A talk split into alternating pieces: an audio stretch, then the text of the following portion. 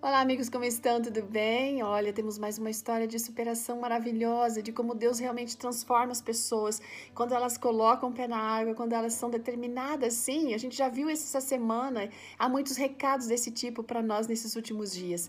E essa experiência de hoje foi relatada pela Glicênia Coelho. Ela é administradora, casada, professora na escola sabatina da igreja onde ela frequenta.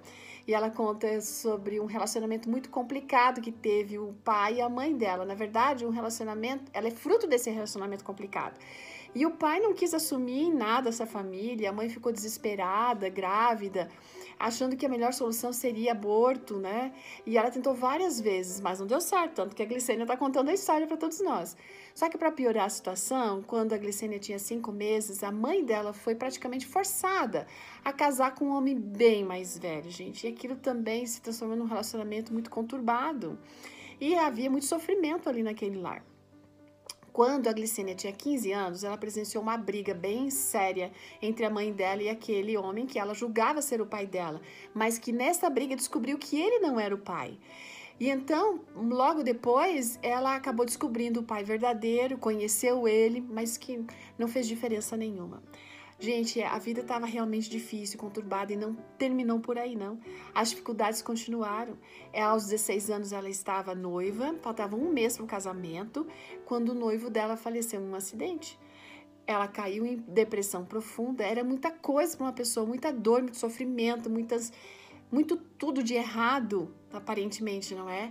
E aquilo foi um momento difícil, por isso ela decidiu buscar ajuda de um tratamento ou de um, um, uma pessoa, um profissional, para que pudesse ajudá-la a sair daquele poço, a, a encarar a vida de novo e seguir em frente.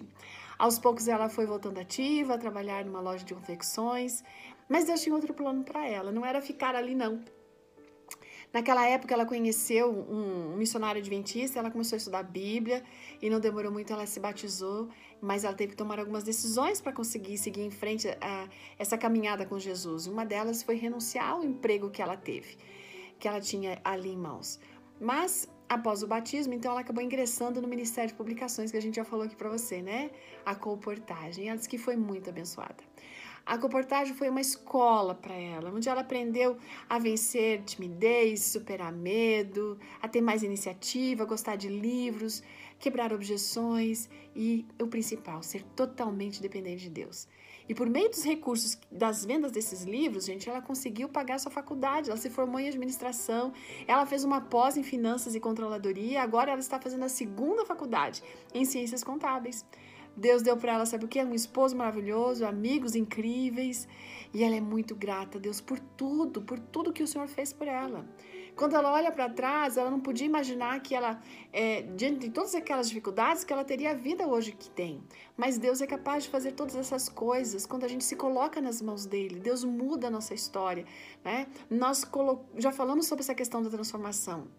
A gente precisa dar o passo inicial, se chegar a Deus, fazer a nossa parte, que Deus vai fazer a parte dele sim. Deus é apto, tremendamente apto para transformar as tragédias que Deus coloca em nossa vida e tirar bênçãos dessas situações. Foi o que ele fez na vida da Glicênia e é o que ele vai fazer na sua vida e na, na minha vida também.